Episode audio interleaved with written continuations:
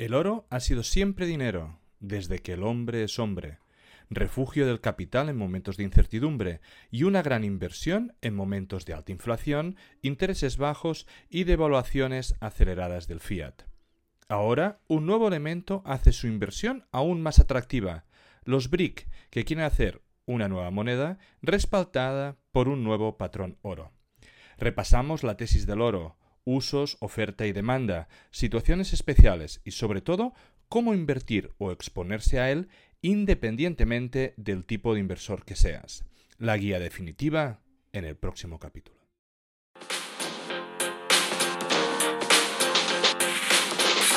Bienvenidos amantes del subsuelo, esto es Charlando de Minas, el primer y único podcast en español dedicado a la inversión minera. ¿Quieres aprender a invertir en recursos naturales? Suscríbete a nuestro podcast. ¿Te gusta nuestro contenido? Dale like, déjanos un comentario. El programa de esta semana está a punto de empezar.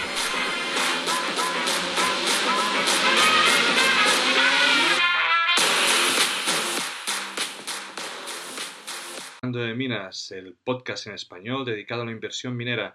Aquel podcast que nos ayuda a aprender sobre la inversión de recursos naturales que os acompaña en este proceso educativo, en esta inversión tan de nicho, tan exclusiva.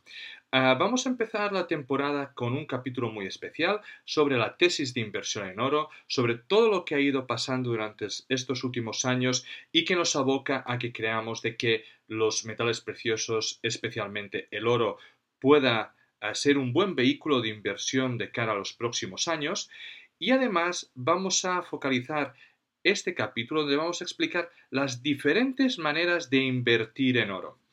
Vamos a usar este capítulo como para desgranar diferentes estrategias que luego vamos a intentar invitar expertos o empresas que representen esas ideas de inversión. Por lo tanto, sin más, allí vamos. ¿Cómo definimos o qué ah, hablaremos en este capítulo? Primero, ¿qué es el oro? ¿Y por qué el oro no termina siendo y representando lo que representa hoy? El oro en carteras de inversión, oferta y demanda, la influencia de los BRICS, la influencia de la inflación, la influencia de los intereses reales y maneras que tenemos de invertir en oro. ¿Qué es el oro? Pues el oro tenemos diferentes definiciones dependiendo de quién se lo preguntamos, pero ha habido muchísimos, muchísimos grandes nombres que han definido el oro, ¿no? Como Diego Parrilla, el oro destaca como el único activo que no es pasivo de nadie, ¿vale? La que, una de las que más me gustan, JP Morgan, el oro es dinero y lo demás es crédito. Warren Buffett, el oro es el mejor seguro contra la inflación, ¿vale? A George Soros, el oro es el único refugio seguro en tiempos de incertidumbre. Creo que todas estas definiciones terminan explicando, digamos, que el oro es dinero y que es un dinero que realmente te protege de tanto las incertidumbres que pasan en el mundo, de las excepcionalidades, como de las diluciones del dinero fiat y eso es lo que iremos viendo en las próximas slides. También podríamos centrarnos en un artículo que publicó en 2008 Juan Ramón Rayo, el por qué el oro, ¿no? Y aquí destaca que el oro, ¿vale? Como dinero por excelencia, que es el oro el que cumplía mejor las propiedades que se le exigen el dinero. ¿Cuáles son esas propiedades que se le exigen? Ah, una de ellas es la demanda previa. Desde el principio de los tiempos, el oro ha tenido una fuerte demanda ornamental.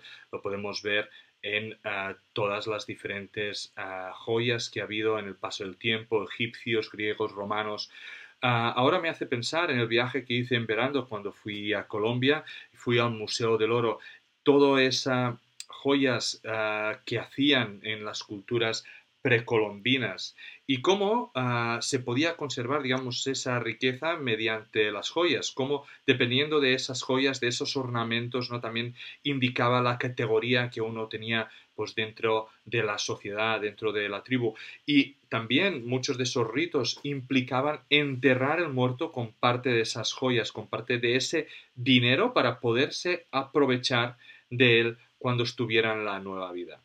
Ah, accesibilidad. El oro Ah, digamos, tiene una gran accesibilidad geográfica, se puede minar en los diferentes ah, continentes del planeta. Hay zonas, evidentemente, donde ha habido mucho más que otros, pero digamos que es, ah, no hay una zona concentrada única donde hay oro. Y además, digamos, sus propiedades ha permitido pues esa redistribución digamos, ha permitido que esas monedas circulen, han permitido ser trasladadas ah, y que se conserven, ¿no? Ah, y ese va en el siguiente, facilidad de transformación. El oro es un material dúctil, es maleable, permite hacerla en piezas homogéneas, ¿no? De aquí las monedas, de aquí los lingotes, ah, de aquí esa accesibilidad de transformación para poderlos marcar, ¿no? Atesorabilidad. El oro se puede atesorizar digamos, ah, tiene un gran valor en un pequeño ah, volumen y además debido a sus propiedades químicas y físicas es un material que difícilmente se oxida, que difícilmente se transforma, por lo tanto manteniendo, digamos, sus cualidades en el caso de ser acuñado. Y escasez relativa, creo que he leído en algún sitio donde todo el oro que se ha extraído de las minas cabe en dos piscinas olímpicas. Por lo tanto, Ah, hay poco oro en todo el mundo, se ha ido minando de forma ah, desde que el hombre es hombre, ah, pero realmente hay poco. Y aquí nos decía en este, en este artículo que el stock de oro incrementa aproximadamente pues, 1.5% al año. Y aquí lo vemos, ¿no? ¿Por qué el oro es el oro? Porque es dinero desde tiempos inmemoriales. Aquí podemos ver monedas egipcios, griegos, romanos, ah, bizantinos, podemos ver el florín. ¿no? Siempre que ha habido un ejército, siempre que ha habido un imperio, siempre que ha habido una sociedad que ha llevado la, cabecera, ha marcado, digamos, ah, sus monedas y han sido dinero usado en ese mundo. Tenemos Países Bajos, tenemos los cuatro escudos, el Imperio Español, tenemos el Imperio Inglés, eh, Reina Victoria, y aquí ya tendremos las libertades de Estados Unidos, y los pandas chinos, ¿no? que ahora podríamos decir que eh, durante nuestro tiempo de vida, nuestro lifetime, seguramente veremos esa usurpación, ese cambio de paradigma de Estados Unidos hacia China. Y el oro ha sido dinero y ha sido el gran estandarte hasta que lo desbancaron, ¿no? Ah, con el patrón oro. Ah, digamos que desde hacía mucho tiempo, ah, cuando se empezaron a hacer, a imprimir billetes y imprimir moneda propia, porque al final esa moneda o ese billete valía menos que lo que eran, digamos, el oro y la plata, pues empezaron a referenciar el cambio de esa moneda respecto el oro. Por eso se llama patrón oro. Digamos, pues, ah, una moneda uh, tantos dólares, ¿vale? equivalen al oro. Y por lo tanto, cada vez que se quería imprimir más billetes, lo que se tenía que hacer es seguir, digamos, ah, incrementando esas reservas de oro. Por lo tanto, los bancos centrales no podían imprimir porque sí tenían que, digamos, respaldar eso con oro. Lo que hacía realmente complicado muchas veces poder imprimir y poder generar más dinero fiat. Ah, hasta hubo un tiempo, digamos, en Estados Unidos, cuando, si no me equivoco, fue durante la Guerra Mundial, que lo que hicieron es requisar, digamos, el oro, que estaban anunciando de que la gente tenía que ir a llevar ese oro a los bancos centrales para así ellos poder seguir imprimiendo dinero. y que luego veremos que eso da otras implicaciones como el restrike, en, en, monedas físicas, pero es algo que hablaremos más, más adelante en otros capítulos, seguramente con, con Dani Dragón Oro Plata. Pero bueno, aquí de alguna forma era lo, lo, que había cuando teníamos esa moneda fiat, siempre se desbaltaba con el patrón oro, por lo tanto, si yo quería sacar más dólares, yo tenía que conseguir incrementar mis reservas. Y eso fue, digamos, suprimir ese patrón, poder imprimir yo lo que quiera, fue los acuerdos de Bretton Woods en el 71 donde, ah, digamos, se decidió adoptar el dólar estadounidense como divisa internacional, ¿vale? Bajo la condición teórica de que la Reserva Federal sostuviera el platón oro. Por lo tanto, lo que se dijo en principio en ese acuerdo es que como todo el mundo tenía necesidades ¿no? de seguir imprimiendo y, digamos, la accesibilidad del oro era menor que la del dólar, sería Estados Unidos quien iría imprimiendo, ¿vale? Se sustentaría con ese dólar a cambio de que ellos fueran cogiendo oro. Eso la realidad es que no fue así y se hizo ipso facto, ¿vale? El dólar se convirtió en una moneda de respaldo, ¿vale? Y no, no se sostuvo, no se sostuvo. ¿Qué provocado eso? Una devaluación de las monedas respecto al oro de forma increíble, ¿vale? Aquí tenemos solo hasta 2021, ¿vale? pero podemos ver como el Swiss franco, el euro, el dólar, el British pound, ¿vale? el British pound, 100 veces, digamos, casi, se ha devaluado, ¿no? Un 100%. Es, es bastante increíble cómo se ha ido devaluando la moneda y lo que veremos, porque seguimos imprimiendo cantidades industriales, la inflación sigue muy alta y vemos que el precio del oro sube y nos preguntamos si es que sube, evidentemente lo que está bajando es el poder adquisitivo de la moneda en la que teníamos. El oro en carteras. El oro se usa muchísimo en carteras y básicamente eh, es en parte, por lo que hemos visto, es un activo que, digamos, no se devalúa ¿no? cuando se imprimen las monedas. Igual que en momentos de tensión, digamos, cuando creemos de que los mercados pueden ir mal, todo cae, puede caer también el dólar, puede caer la moneda, pero en cambio normalmente en esos momentos cuando el oro reluce, ¿vale? Y por lo tanto ayuda a mitigar el riesgo, ¿vale?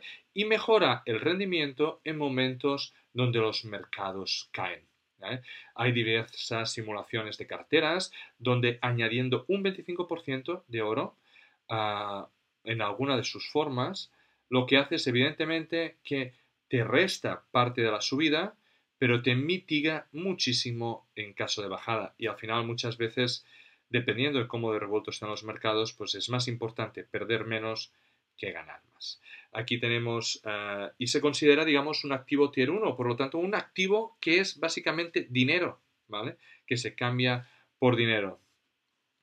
Aquí podemos ver dos tipos de carteras en las cuales usan el oro, cartera permanente, con ese 25% de oro, o el All Weather Portfolio de uh, Ray Dalio, donde también de alguna forma tenemos las commodities en forma de oro como uso en este tipo, dependiendo de cómo ve él la economía. Y es que aquí es lo que decíamos, el oro reluce cuando las acciones, cuando los mercados están mal. Y aquí podemos ver ah, en estos años donde el SP ha dado, o, estos años o estos periodos donde el SP ha dado valores ah, negativos, que el oro, en la mayoría de los casos, ha dado positivo. Y por lo tanto, tenemos una revalorización de ah, nuestra cartera.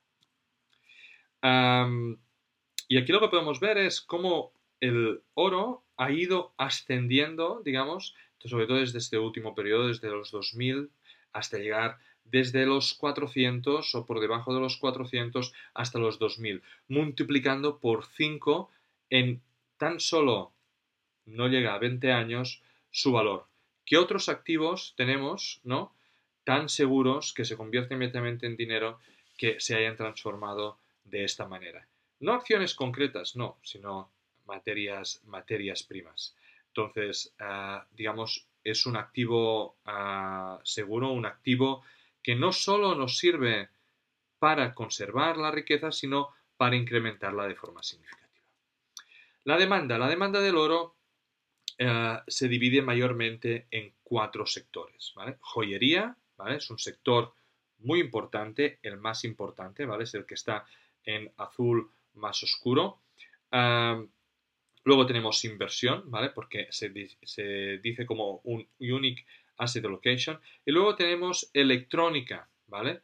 Ah, o tecnología, que de la tecnología un 80% es electrónica porque el oro conduce muy bien la, la electricidad. Y luego tenemos una parte que es de bancos centrales, ¿vale? Que es valor refugio. Que este, puede ser o ha sido, digamos, muy importante o está cobrando especial importancia en los últimos años, cuando ciertos barcos centrales están comprando de forma significativa oro.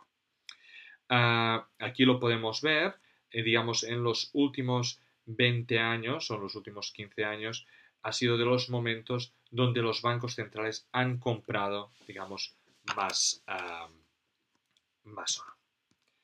Y aquí tenemos otro gráfico, y he dicho más de los 20 años, pero es que aquí tenemos desde el año 50 y en el único momento donde se compró más es en el 67. Por lo tanto, nos encontramos en el año 2022, el año que hemos pasado, Ah, y el año 2023 es parecido o igual, ah, o superior, perdón, donde no ha habido ningún otro año donde los bancos centrales hayan comprado más oro. Y en parte, ¿por qué? Porque realmente Occidente está comprando el mismo oro.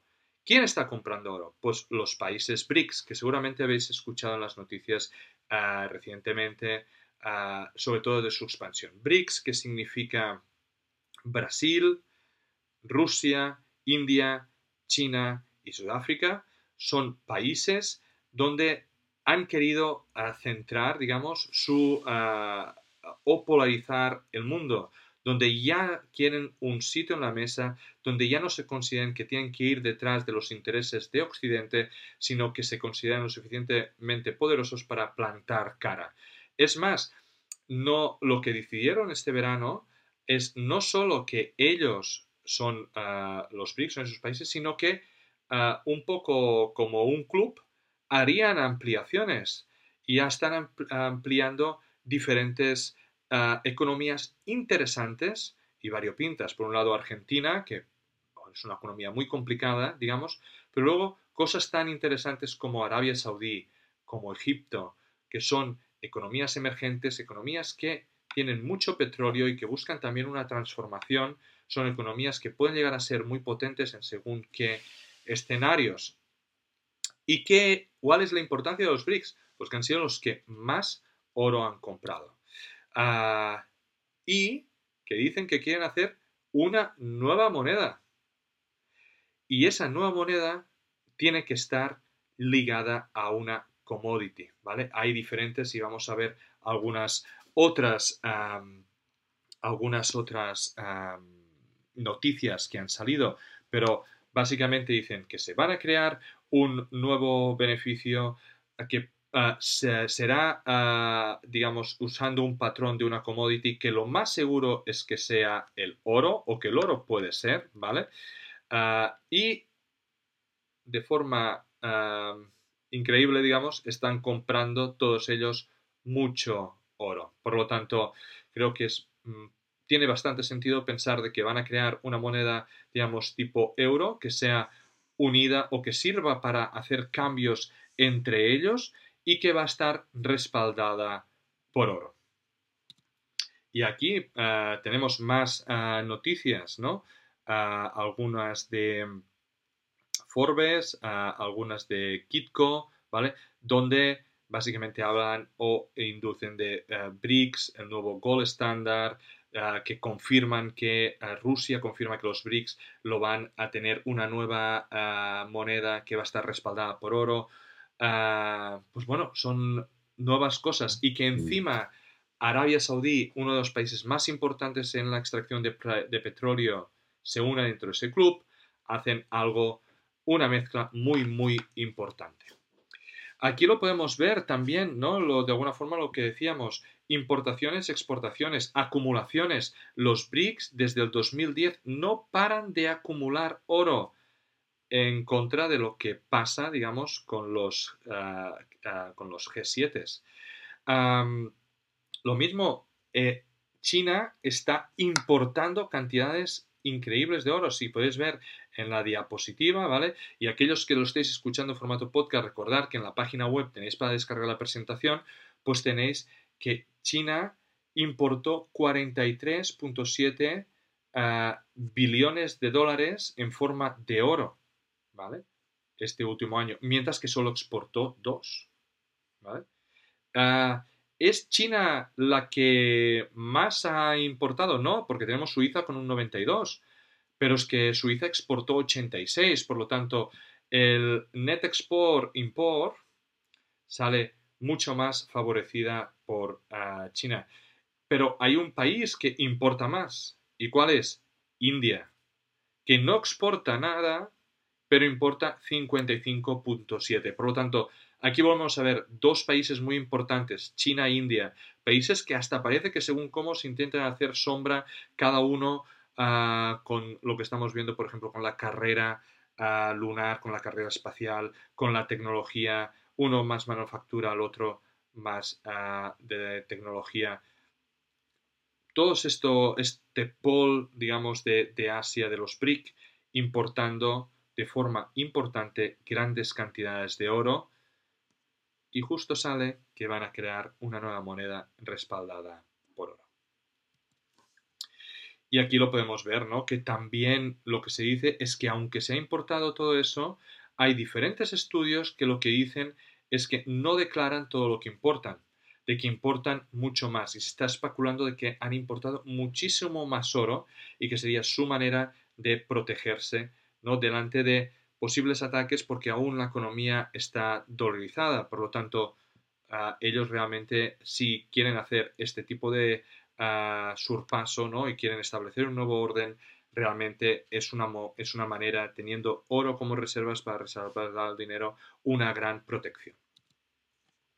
Aquí también lo vemos, ¿no? Otras informaciones. Como vemos que, ah, y es un, una, un, un tweet de Lynn Alden, los BRICS tienen, ¿no? más ah, reservas, digamos, en forma de oro que ah, el G7, ¿vale? Por primera vez ha pasado. por lo tanto, muy, muy interesante, ¿no?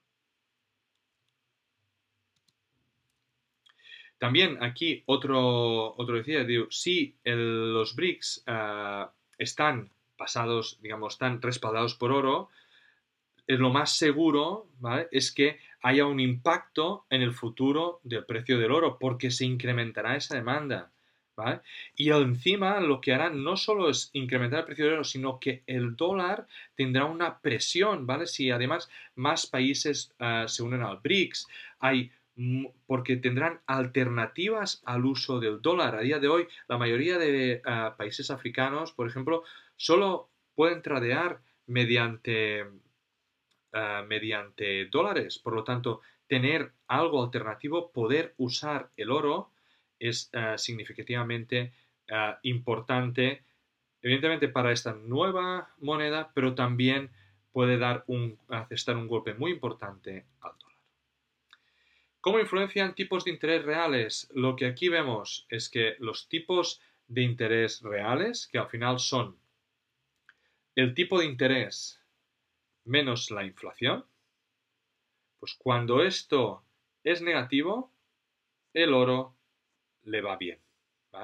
Por lo tanto, si nosotros, digamos, tenemos una inflación al 2%, pero los, digamos, el, dinero tiene un tipo de interés del cero, como estaba pasando, digamos, el dinero se devalúa y yo no me interesa invertir en bonos porque esos bonos me van a dar cero. Por lo tanto, cada año voy a perder un 2%, que será la inflación. Y por lo tanto, eso lo que empuja es que los accionistas o la gente que quiere invertir busque alternativas. Y una de estas alternativas, digamos que es el oro, porque vence esa inflación, vence esa devaluación de la moneda. Si los tipos de interés reales son positivos, digamos, tenemos una inflación del 2, pero los tipos se encuentran en el 4, como yo voy a hacer dinero seguro con ese 4, pues mucho de ese dinero que busca, digamos, refugio, se irá a los bonos en lugar de ir hacia el oro y por lo tanto, digamos, bajará ese interés por el oro. En temas de oferta y demanda, a falta de ver todo lo que puede provocar una nueva moneda de los BRICS, digamos, siempre ha sido muy parecida, ¿vale? No ha habido cambios importantes, hay años que hay más, hay años que hay menos uh, supply, pero no ha sido algo, digamos, que tenga un impacto importante en el precio del oro.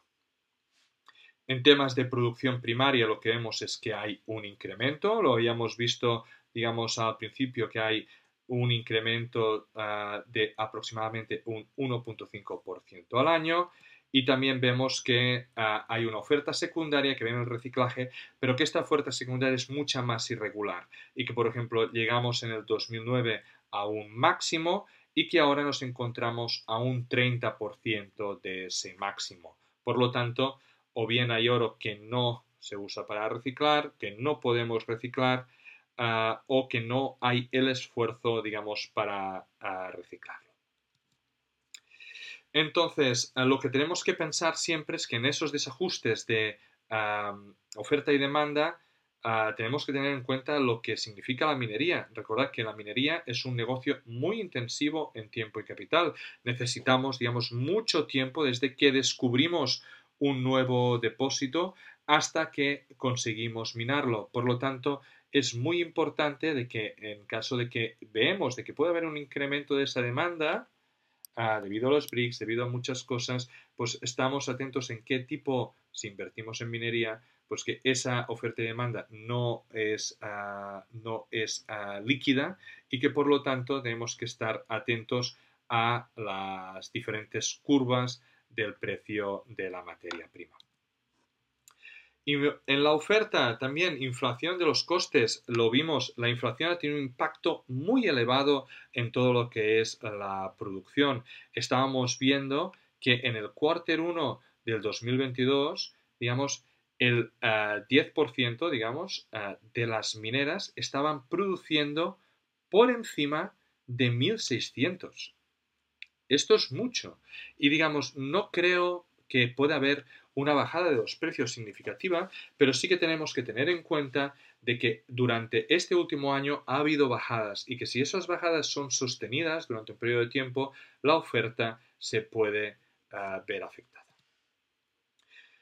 ¿Y qué vamos a suponer? Estamos hablando en Q1 de 2021, pero es que estamos viendo que sigue un periodo inflacionario y por lo tanto esos incrementos de coste van, siguen incrementando y que eso puede tener un impacto en los costes de la producción, en cuáles son los cash costs y por lo tanto si hay una bajada en algún momento que por ejemplo ¿no? suban aún más los tipos de interés o ah, cosas de estas así, puede haber algún momento de que algunas mineras sufran.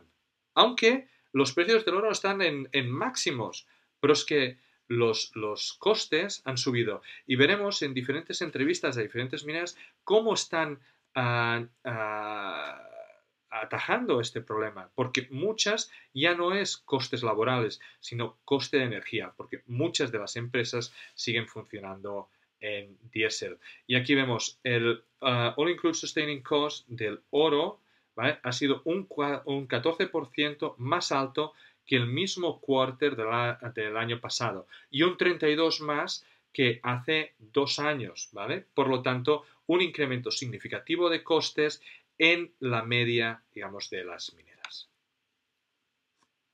La tesis del oro, hemos mirado por qué el oro, ah, qué es el oro, por qué se considera el buen dinero, la oferta, la demanda, situaciones especiales como los BRICS que pueden influenciar muchísimo la demanda, el efecto de la inflación que ha tenido, las tasas de interés reales. Ahora nos toca ver las formas de invertir. Y lo que vamos a intentar, sobre todo en nuestro primer trimestre, es mirar de traer diferentes inversores o diferentes expertos que nos ayuden a invertir en diferentes tipos de, o que nos expliquen la inversión en estos diferentes tipos. Ah, oro físico, custodia tipo bullion, futuros o derivados, ETFs de oros o mineras y impresas o acciones individuales. Oro físico, ¿vale? Aquí para mí podríamos definirlo en tres tipos. Tipo bullion, a secas, tipo un bullion más especial, digamos, o el numismático. Aquí tenemos dos ejemplos en pantalla de bullion, ¿vale? Una serían las filarmónicas, que para mí y para todos serían un bullion normal, y un bullion plus, ¿vale? Que sería una moneda más especial, una moneda que Ah, por lo que sea, por el tipo ah, de inversor que la ha comprado, por uh, cómo los diferentes inversores la ven, pues incrementa su valor. Entonces, tenemos diferentes monedas que consideramos bullion normal. Las dos, digamos, se compraron a un precio muy, muy similar, ¿vale? Pero lo que podemos ver es que un tiempo más allá, su precio de venta puede ser distinto. Esto es un precio de venta que creo que miré ah, en mayo o en junio, ¿vale? Pero podemos ver que eh, el, el bullion normal, digamos, es básicamente 100 euros más barato, un 5%, digamos, más barato. Esto es porque las filarmónicas, digamos, ah, siempre son iguales. Cada año tenemos el mismo modelo, hay una tirada enorme, tienen, no son especiales es una manera de atesorar oro. Pero a no ser que sea un coleccionista que quiera todas las filarmónicas de todos los años y no tenga un año, pero nadie le importa tener ah, una filarmónica del 2000 que del 2002 o del 2020, todas son iguales. En cambio, otras, ah, como estos que decimos de Bullion Plus, son monedas que sí son, son muy parecidas o son no tienen un valor muy elevado de salida, no tienen una tirada extremadamente corta, no, pero en cambio se aprecian. Esto puede ser el lince, esto puede ser, por ejemplo, algunos de los pandas, donde normalmente su valoración al cabo de los años va incrementando más que otros bullion. En el caso del numismático, yo aquí no recomiendo invertir en esto a no ser de que seas un experto. Realmente se puede hacer mucho dinero, ¿no? Pero depende mucho de la conservación de la moneda, ¿no? Aquí podemos ver, por ejemplo, ah, un indio Quarter Eagle, ¿vale? Del 1911. y aquí podemos ver que de mm, estar muy poco conservada a estar básicamente nueva, ¿vale? O sin, o sin circular, podemos, ah, el valor incrementa por 10 veces. Por lo tanto, en este caso, tenemos que eh, estar, saber muy bien lo que vamos a comprar, entender muy bien cuál es el tipo de daño de la moneda, cómo se puede llegar a considerar, Y entender muy bien qué estamos comprando, porque estamos comprando muy por encima del valor del metal. Que mientras en el bullion normalmente compramos con un porcentaje de premium, porque se tiene que em, encuñar pero estamos comprando valor de metal. Custodia de bullion. Hay gente que puede que me diga, hostia, Amadeo, es que yo lo que no quiero es tener 20 eh, monedas en casa de oro porque eh, se me van a perder, porque me da miedo tenerlas, no sé qué. Pues hay diferentes compañías, ¿vale? Aquí vamos a tener eh, en las próximas semanas a Elementum Internacional que nos expliquen un poco cómo funciona, pero hay allí una custodia de bullion. Por lo tanto, yo puedo tener mi bullion invertido, digamos, en ah, una bodega en Suiza, donde entonces, sobre todo si es plata, no voy a pagar IVA y se puede quedar allí y ellos me lo certifican, ¿vale? Por lo tanto, y hay diferentes, diferentes empresas, ¿vale? Elemento Internacional ha querido venir a explicarnos cómo funciona y era algo que ya lo había escuchado desde hace años y me hacía pues gracia a entenderlo y ver, y ver cómo funciona. y puede ser una buena alternativa para aquella gente que tenga pues mucha inversión en oro pero no quiere tenerlo, no quiere coger una caja fuerte de un banco, ¿vale? ah, y puede de alguna forma tradear con oro, plata y metales porque de alguna forma tampoco los tiene, ¿vale? El oro físico normalmente siempre os he dicho que es un tipo de, de compra que es para más para heredar tus hijos y tus nietos o para usar en un caso de extrema necesidad que no para comprar y necesitar el dinero a cabo de un tiempo. En cambio, en este tipo de cosas ah, la compra y venta es más fácil ah, y por lo tanto el dinero, digamos, es, es, es, más líquido en ese sentido, es muy líquido el oro físico porque lo puedes usar tal cual, pero ah, ya me entendéis, a la hora de transformarlo, a la hora de no tener que buscar comprador, es, es mucho más, más cómodo. Y es una opción para aquellos que no lo quieren tener en casa. Futuros y derivados. Aquí ah, a mí ah, es, un, es, un, tema que me cuesta, de futuros y derivados. Vamos a traer a gente que nos puede hablar de estrategias, como pueden ser estrategias con opciones, ¿vale?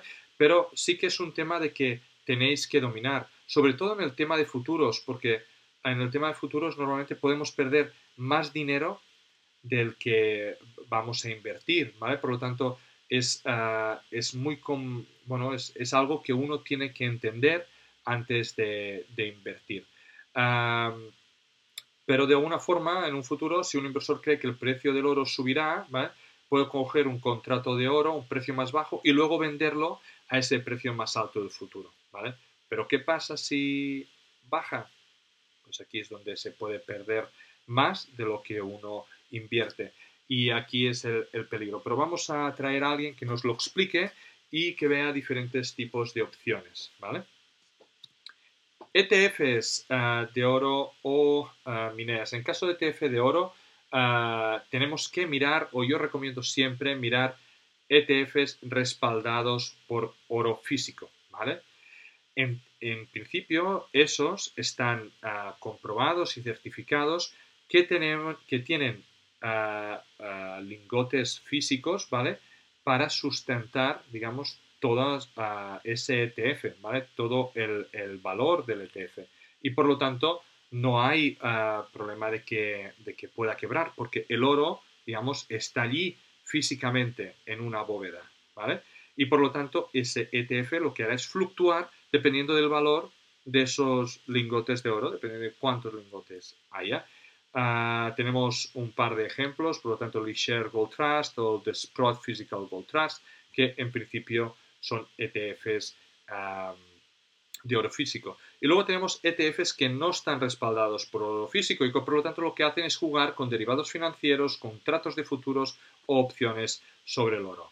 A mí me gusta mucho más tener un ETF respaldado en oro físico que no respaldado en ah, futuros o microfuturos, ¿vale?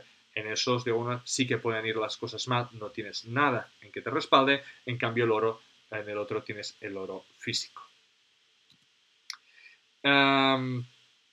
sin embargo, también lo que, lo que hay, ¿vale? Son ETFs de mineras, ¿vale? Aquí podemos ver el GDX y el GDXJ, ¿vale?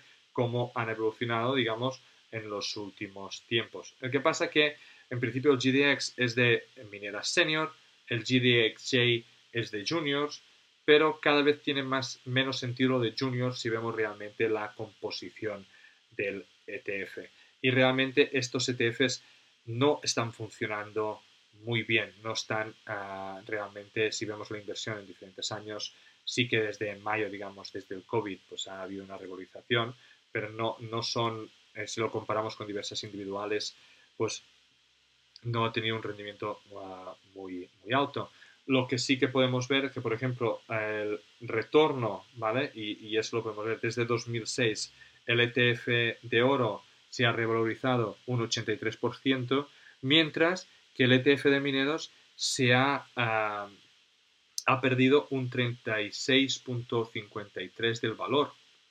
Por lo tanto, algo tiene que pasar que por unas empresas que están haciendo dinero con el oro, el oro se revalorice un 83%, pero en cambio tu mix de empresas pues baje un 35%. Por lo tanto, lo que quiero decir es, antes hemos visto ¿no? que el GDX y el GDXJ habían tenido resultados positivos desde el COVID, y por lo tanto hay periodos en los que se puede tradear con ellos, pero no creo que sean unos vehículos de inversión a largo plazo porque ya vemos de que no termina de funcionando. Y al final, ¿por qué un mix de empresas no funcionan uh, tan bien como el mismo metal? Uh, es lo que diría Rick Rule. Dice, ¿por qué invertir en un ETF de mineras si no me gustan la mitad de ellas? ¿no? Y aquí es de alguna forma en parte el por qué estamos haciendo este podcast, por qué intentamos invitar el máximo número de empresas, por qué vemos diferentes maneras de invertir para aprender a seleccionar cuáles son las mineras que más nos gustan. ¿No? Y aquí vemos la importancia de los detalles, ¿no? Oro versus mineras, y aquí ya lo hemos visto cómo no ha, ha funcionado también las diferentes mineras. Y aquí es lo que siempre vemos, hay muchas uh, posibilidades entre las mineras varias opciones, royalties, productoras, desarrolladoras, exploradoras. Cada una de estas empresas hay diferente tipo de jurisdicción, diferente tipo de depósito, diferente estructura de costes, equipos directivos diferentes y por lo tanto muchas variedades, muchas alternativas en las que tenemos que mirar a la hora de invertir en mineras. Como siempre, recordar cuando invertimos en mineras la importancia de la curva de la SON, en etapas de concepto pre-discovery este primer salto de valor cuando se hace la descubierta del depósito y luego todo el fan period mientras el desarrollo para volver a incrementar cuando empieza la minera. La idea también que tenemos en esta temporada es mirar de traer diferentes empresas que se encuentren en diferentes etapas de empresas que ya están en producción, empresas que están en desarrollo, empresas que acaban de hacer un descubrimiento y empresas que están en pre-descubrimiento, empresas que pueden ocurrir un re-rating, por lo tanto, diferentes ejemplos de empresas potenciales que pueden tener un valor para que vosotros, como yo, podamos hacerles preguntas y podamos ver ese valor para aprender y encontrar pues, nuevas maneras de invertir o nuevos ejemplos en el futuro que pueden replicar el mismo camino que han hecho empresas que les ha ido bien. Y es que el momento de invertir lo marca todo. Y aquí podemos, por ejemplo, ver Newfound Gold. ¿vale? Newfound Gold ah, podemos ver claramente en el momento en que se tomó que había el descubrimiento. ¿vale? Tenemos aquí esto debía ser medianos de 2020, ¿vale? Probablemente sea después de COVID, ¿vale? Ah, podemos ver que ha habido como un primer salto, que debía ser de la revalorización, pero luego, desde medianos de 2021, ha subido básicamente, ha multiplicado por 5 Newfound Gold, mientras que el precio del oro se mantenía básicamente estable, ¿vale? O hacia la baja. Por lo tanto, muy importante. Si no somos capaces de vender en ese pico de descubrimiento, como vosotros sabéis, muchos de los inversores eh, principales o que han estado desde el principio se van, ¿vale? Buscan otras oportunidades y el precio baja hasta estos más o menos 150%. Por lo tanto, muy importante la estrategia de entrada como la estrategia de salida. Y esas cosas las intentaremos ver, las intentaremos explicar para poder aprender más de este tipo de inversiones. Aquí otro ejemplo, si hubiésemos invertido en octubre, digamos, o en ah, agosto de 2021 y, ah, digamos, en, ah, y esto podemos volver a mirar, pero 2021, justo después, digamos, de la cresta, lo que aquí nos encontramos que hubiésemos perdido más de un 23% y porque hubo esta subida en abril en el gráfico, pero si no nos encontramos una bajada de más del 50% de valoración. Y recordad que una bajada del 50% lo que implica es que necesitamos una subida del 100% de la acción para volver a cero. Por lo tanto, tan es importante el proyecto como es importante la valoración, uh, la entrada y la salida de los mismos. Entonces, como resumen de la tesis, ¿vale? El oro funciona muy bien como reserva de valor y sobre todo por su persistencia en conservarlo. Lo hemos visto, aun con la subida de tipos y los bonos sigue estando alrededor de los 2.000 dólares. Esto podría seguir subiendo abruptamente si la inflación no se relaja, pero si se relajan los tipos. Ah, se ha demostrado que el oro sigue siendo un buen activo en momentos inflacionarios. la volatilidad de las carteras se reduce con una exposición al oro. Los bancos centrales están comprando más oro que nunca, especialmente los BRICS, que quieren hacer una moneda propia validada con un patrón oro. Y en un mundo de devaluación fiat acelerada, con un cambio de sistema monetario, donde estamos viendo la desdolarización del mundo, el oro puede ser de los pocos activos que nos pueden ayudar a navegar en este mundo que está cambiando de líderes. Así que nada más, para nosotros terminamos el, primer capítulo de esta temporada. Van a haber muchos más capítulos reforzando ah, cómo invertir ah, en oro, cómo invertir en diferentes vehículos. En este ah, primer trimestre de la temporada vamos a leer diferentes empresas para que nos cuenten sus proyectos, empresas que van a repetir, empresas nuevas. Así que bienvenidos a esta nueva temporada y hasta la semana que viene. Descargo de responsabilidad. Los contenidos que aparecen en Charlando de Minas no son recomendación de inversión. Amadeo Bonet y sus invitados no son asesores de inversión. Los autores pueden tener algún interés en las compañías que se mencionan en esta publicación. Igualmente pueden tener sesgos y no ser imparciales. La información en esta publicación y de todas otras de Charlando de Minas son impersonales por naturaleza y de carácter generalista y deben ser consideradas como un producto de entretenimiento. Recuerda que el riesgo mínimo de cualquier inversión mencionada en este vídeo es el 100% del capital. Antes de tomar ninguna decisión de inversión, es imprescindible que consultes a un asesor de inversores cualificado y con experiencia.